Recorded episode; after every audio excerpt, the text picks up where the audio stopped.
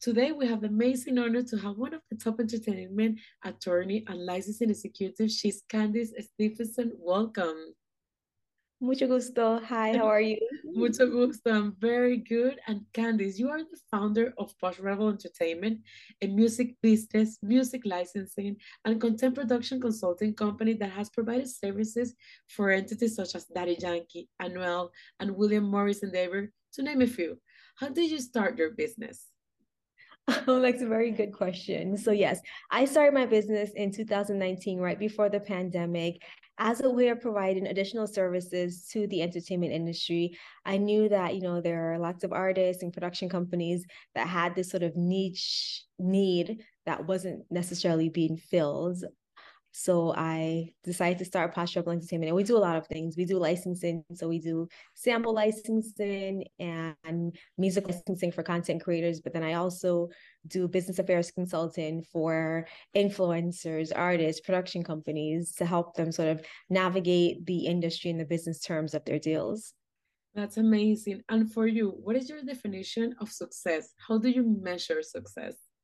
That's a very loaded question. So I think I measure success by your um, the amount of service you provide and whether or not you are at peace right so i think being able to actually provide service to to those in need whether it's in the entertainment industry or whatever area you're in and then being able to be to be happy with the level of service that you provide so you're at peace and you're able to sleep at night. That's my definition of success. I love that. And you have proven to be an instrumental for celebrities and corporations like the areas of music business consulting, deal with strategy, music licensing, business affair for brand partnership, and original content, clearance for television and new media. What is the most challenging things to deal with your work? You know, I don't really find it challenging anymore because I've been doing mm-hmm. it for so long and I, I really like it.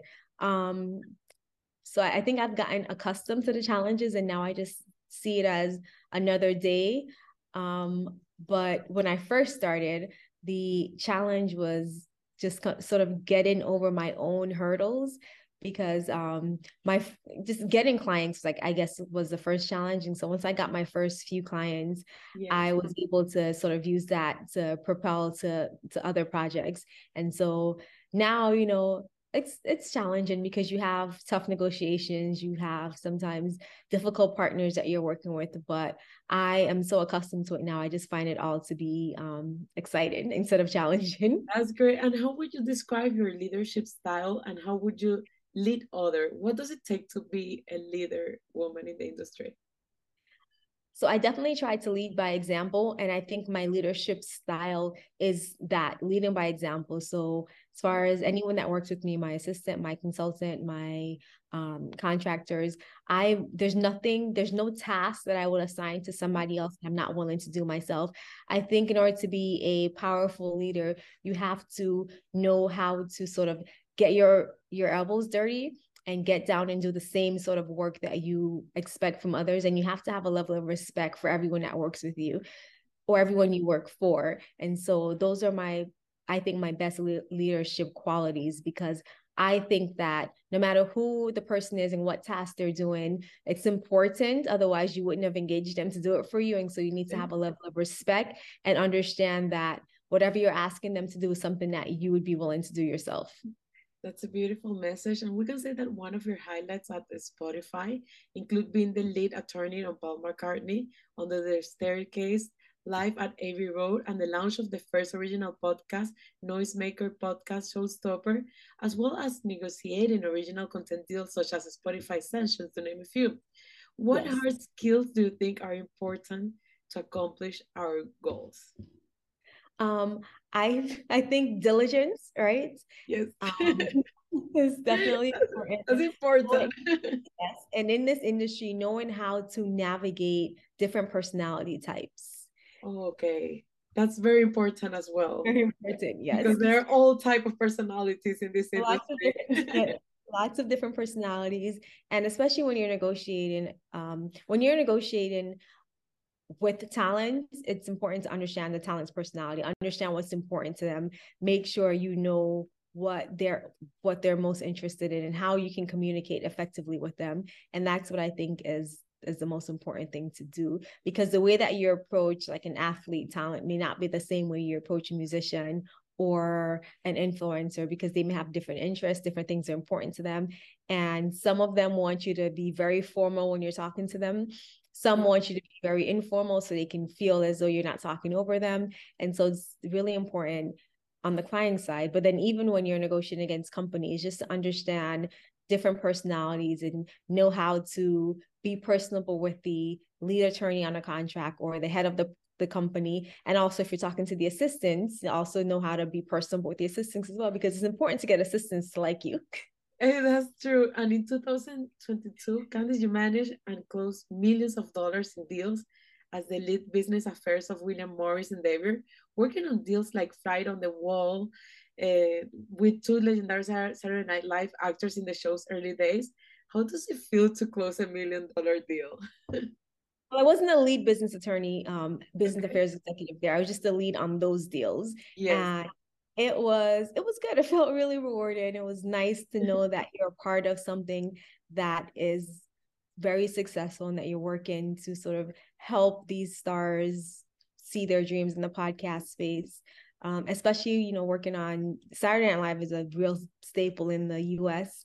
and working on the podcast version of that was was fun.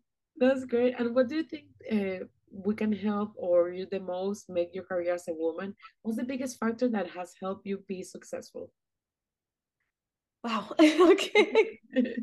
the biggest factor that's helped me as a woman um, two things. I think understanding the value that you bring, knowing that your perspective may be different than the men. So I've been at a lot of meetings or events or companies where you are the only woman at the table or you're the only minority at the table.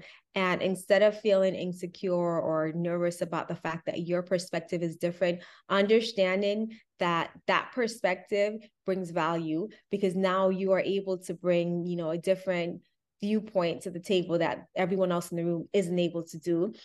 So look at it as an advantage. When you are the only woman in a room, it's a very powerful thing.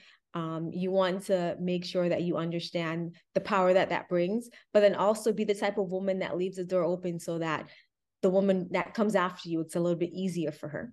Yes, that's true. And you represented projects like Daddy Yankee 2020 live visual album and the songs Pasatiempo, Bombo, and a blog on his 2022 album, The Legendaddy.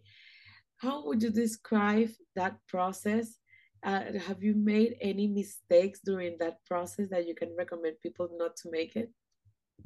Um, yeah, so doing licensing for um, Daddy Yankee's always been fun because I'm a huge Daddy Yankee fan. I grew up in Miami, and like so everybody, I, or exactly. all of the Latinas love Daddy Yankee, and American. Exactly. I grew up in Miami, so I remember the beginning of his career, you know, and I remember when Gasolina first came out before mm-hmm. it became a success. And like I was, I think I was like in middle school or elementary school, and we would just listen to the music all the time. And that's how I started to practice my Spanish. It's just like maybe I shouldn't have been learning some of the lyrics. Dame más gasolina.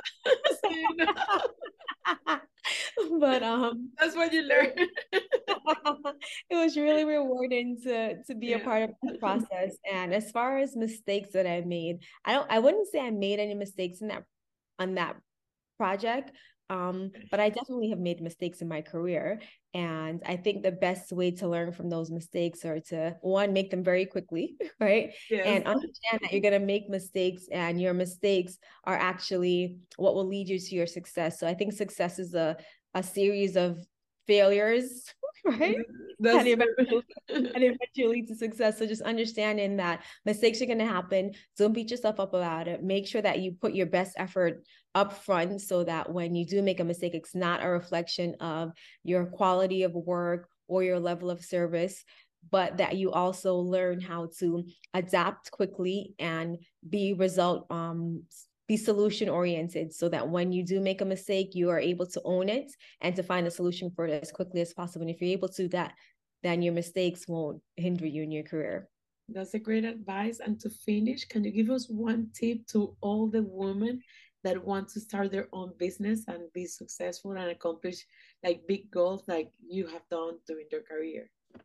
Yeah um, if for any women who out there who want to start their own company or work in a male dominated industry i would say definitely go out and do it. You have the skill set you have the know-how you have the ability. Don't be intimidated by you know the men or the their the level of success or anything. It is definitely possible. If it's possible it's possible for you. That is true. Thank you so much. Thank you